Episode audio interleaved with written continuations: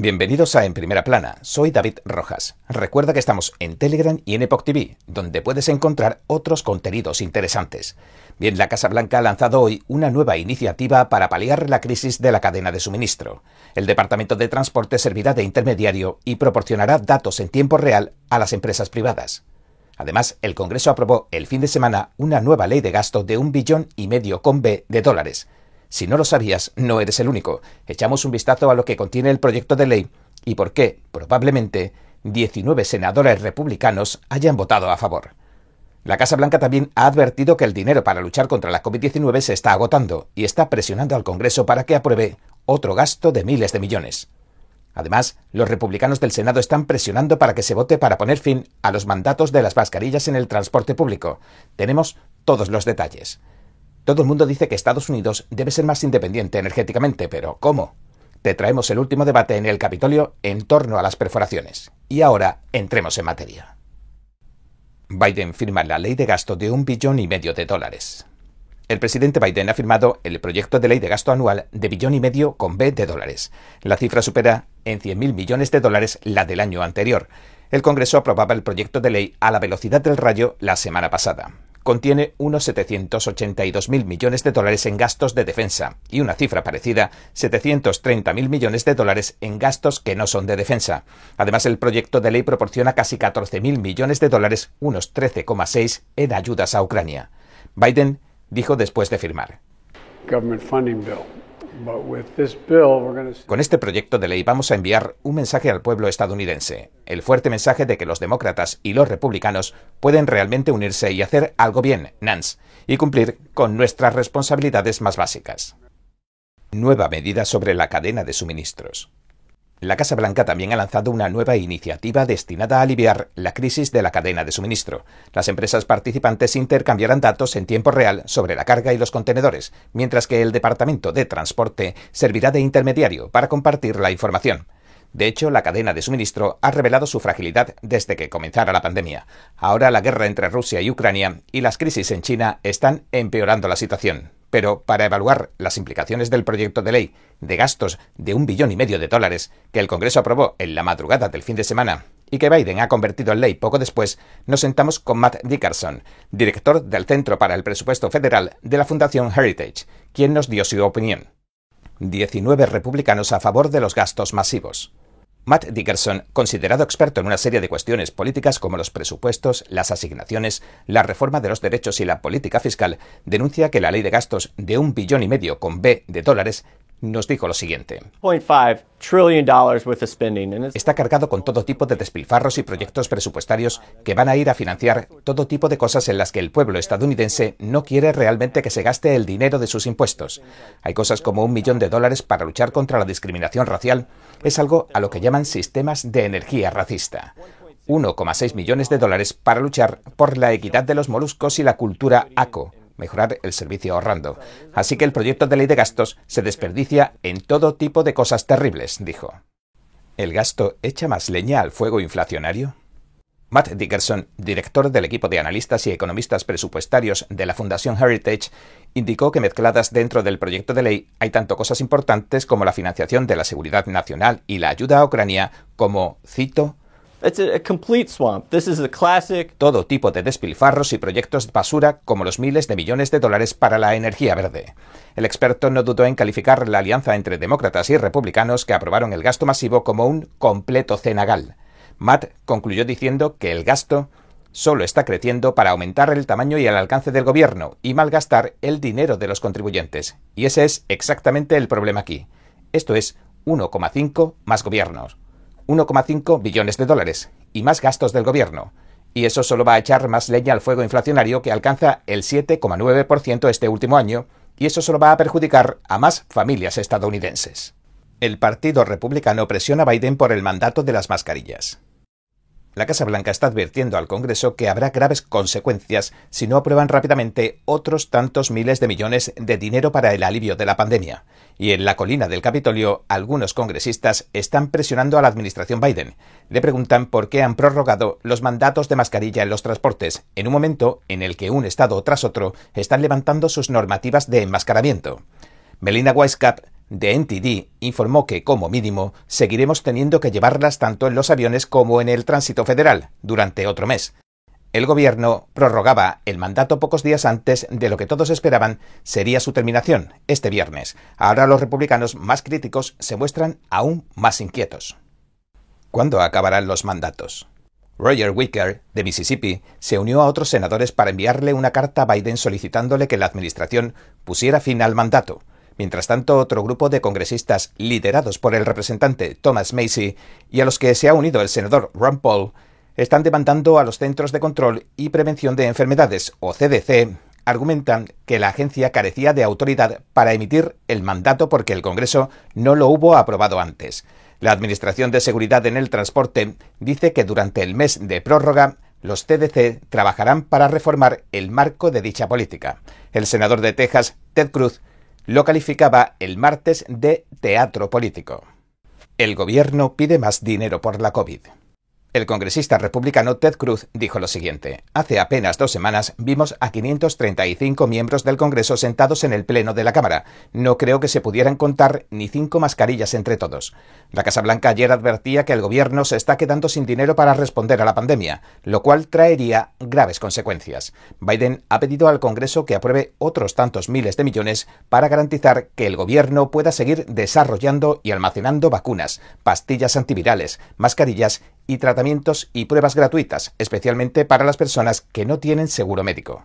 La presidenta de la Cámara de Representantes, Nancy Pelosi, también pretende que la Cámara apruebe otro gasto esta misma semana, aunque todavía no está claro de cuánto hablamos, así que ahora habría sobre la mesa dos medidas. Rusia sanciona al presidente Biden y a otros tantos. El gobierno ruso sancionó al presidente Joe Biden, al secretario de Estado Anthony Blinken y al secretario de Defensa Lloyd Austin, entre otros altos funcionarios de la Casa Blanca. Rusia les ha prohibido la entrada al país y ha congelado los activos que hayan declarado allí, según informó el Ministerio de Asuntos Exteriores ruso, en respuesta a las sanciones sin precedentes de la administración estadounidense, dijo. Las medidas no impiden que se realicen contactos de alto nivel si resultan necesarios. La portavoz de la Casa Blanca, que también ha sido sancionada, respondía así el martes. Jen Psaki dijo, uh, no le sorprenderá a ninguno de ustedes que ninguno de nosotros esté planeando hacer viajes turísticos a Rusia. Ninguno de nosotros tiene cuentas bancarias en Rusia, así que seguiremos adelante. La lista de sancionados también incluye al jefe del Estado Mayor Conjunto, al general Mark Milley, a Hunter Biden y a Hillary Clinton. La independencia energética a debate en DC. En un momento en el que los precios de la gasolina se disparan, ambos bandos están reclamando la independencia energética del país, aunque sus propuestas son drásticamente diferentes. En el último debate del Capitolio vimos que los peligros que se desprenden de depender del petróleo de países extranjeros han llevado a que los demócratas se unan a los republicanos para pedir la independencia energética de Estados Unidos. Pese a que tratan los mismos asuntos, es decir, la subida de los precios de la gasolina, la creciente incertidumbre que afronta el país en materia de energía y de seguridad nacional, sus planteamientos parecen completamente opuestos. El representante Jason Crow, de Colorado, dejaba clara la visión del Partido Demócrata. Crow afirmó con rotundidad que la solución demócrata a largo plazo pasaría por seguir presionando por una rápida y agresiva transición hacia las energías renovables y las fuentes de combustible más limpias. Un grupo de representantes demócratas pidieron a la Administración que se alejara de los combustibles fósiles porque, según ellos, han demostrado ser poco fiables en épocas turbulentas. El grupo progresista del Congreso, que cuenta con casi 100 legisladores, incluso planea pedirle al presidente Biden esta semana que declare el cambio climático como una emergencia nacional y que prohíba la perforación para extraer combustibles fósiles en tierras públicas. En China, un posible brote del virus del Partido Comunista Chino. Los casos del coronavirus de Wuhan vuelven a aumentar en todo el mundo. En China se está produciendo lo que parece ser una tercera oleada del virus, mientras que en Europa empiezan a verse un incremento de los casos. ¿Qué significa esto para el futuro de los Estados Unidos? Estamos encantados de tener a uno de los médicos de primera línea de Estados Unidos aquí con nosotros para aclararlo. El doctor Jeffrey Burke nos comentó sobre lo que cree que significa para el resto del mundo esta posible tercera ola de brotes de origen chino. Dijo lo siguiente. Bueno, escuchen, en primer lugar, no se puede confiar en nada que salga del Partido Comunista Chino, de China, así que tenemos que ser muy escépticos con las noticias y la información que nos llegan de China. Y por supuesto, esperamos que las variantes de Delta y las variantes de Omicron y de coronavirus van a seguir presentes y probablemente durante muchos, muchos años. Aumentan los casos COVID en todo el mundo. El oficial del Cuerpo Médico de Reserva del Ejército de los Estados Unidos, el Dr. Berg, continuó diciendo, la buena noticia, sin embargo, es que esperamos que a medida que cada variante vaya apareciendo, sea cada vez menos grave y menos perjudicial. Además, mucha gente tiene ahora inmunidad natural y algo de inmunidad por las vacunas, que debería al menos proteger de forma parcial contra cualquier variante que salga. Ahora que ha quedado claro que la economía no podría soportar otro cierre, por no hablar del inevitable gasto del gobierno que llegaría a continuación y que acrecentaría aún más la inflación, algo que el gobierno de Biden también sabe y que podría decirse que es la razón por la que no se bloqueó durante Omicron, le preguntamos, ¿cuál debería ser el enfoque del gobierno si de hecho empezamos a ver que las cifras de la COVID aumentan en los Estados Unidos? ¿Qué hacer si aumentan los casos en Estados Unidos? El Dr. Berg nos respondió con rotundidad. Esa es una gran pregunta. En primer lugar, el cierre nunca debería haber ocurrido para empezar. Fue un enfoque erróneo. Los estudios han demostrado que el bloqueo y las acciones del gobierno por la COVID resultaron más perjudiciales que el propio virus. El enfoque adecuado, en mi opinión, es el propuesto por la declaración de Great Barrington.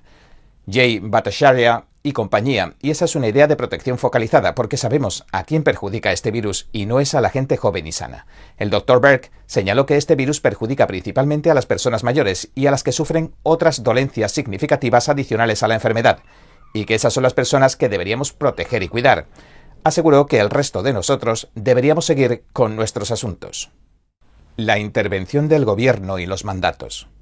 El oficial del Cuerpo Médico de la Reserva continuó diciendo que muchos jóvenes tienen inmunidad natural, por lo que no deben preocuparse, y que los niños lo están haciendo muy bien, a juzgar por los datos de los CDC, que muestran que de menores de 18 años ha habido unas 900 muertes en los últimos dos años, y añadió, cada una de esas muertes, por supuesto, es una tragedia horrible. La realidad es que casi todas esas muertes en niños menores de 18 años han sido en niños que tienen importantes comorbilidades subyacentes. Estamos hablando de cáncer infantil, trastornos sanguíneos, diabetes, obesidad, etc. Los niños sanos simplemente no mueren de COVID-19, tienen más probabilidades de morir en un accidente de tráfico o por la gripe estacional, así que no deberíamos dejar solos a nuestros niños, no deberíamos vacunarlos con una vacuna experimental ni enmascararlos. La obligatoriedad de las mascarillas. Cuando le preguntamos al también escritor sobre el mandato de mascarillas en el transporte del que acabamos de informar hace un momento, nos respondió lo siguiente. Bueno, sin duda la ciencia es muy clara. Las mascarillas ofrecen poca o ninguna protección contra las enfermedades respiratorias virales. Lo sabemos desde hace décadas. Al principio de la pandemia, todas las agencias sanitarias importantes nos lo dijeron, incluso el Dr. Fauci nos lo dijo. El New England Journal of Medicine publicó un largo ensayo sobre la falta de eficacia del enmascaramiento fuera del ámbito hospitalario. Acto seguido nos explicó que vuela mucho porque sus hijos viven lejos y que ha observado que los pilotos no llevan mascarillas, solo los pasajeros se ven obligados a llevarlas, pese a que la pared de la cabina no podría proteger de ninguna manera a los pilotos. El doctor Berg concluyó lo siguiente. La parte trasera del avión es un teatro, porque las mascarillas no son eficaces, no deberían ser obligatorias. Bien, este es nuestro programa de hoy. Gracias por sintonizarnos. Si te gusta cómo te servimos las noticias, por favor, no olvides darle a me gusta, suscribirte y compartir este vídeo con tus amigos y tu familia, porque todo el mundo merece conocer los hechos. Una vez más, gracias por ver en primera plana. Nos vemos mañana.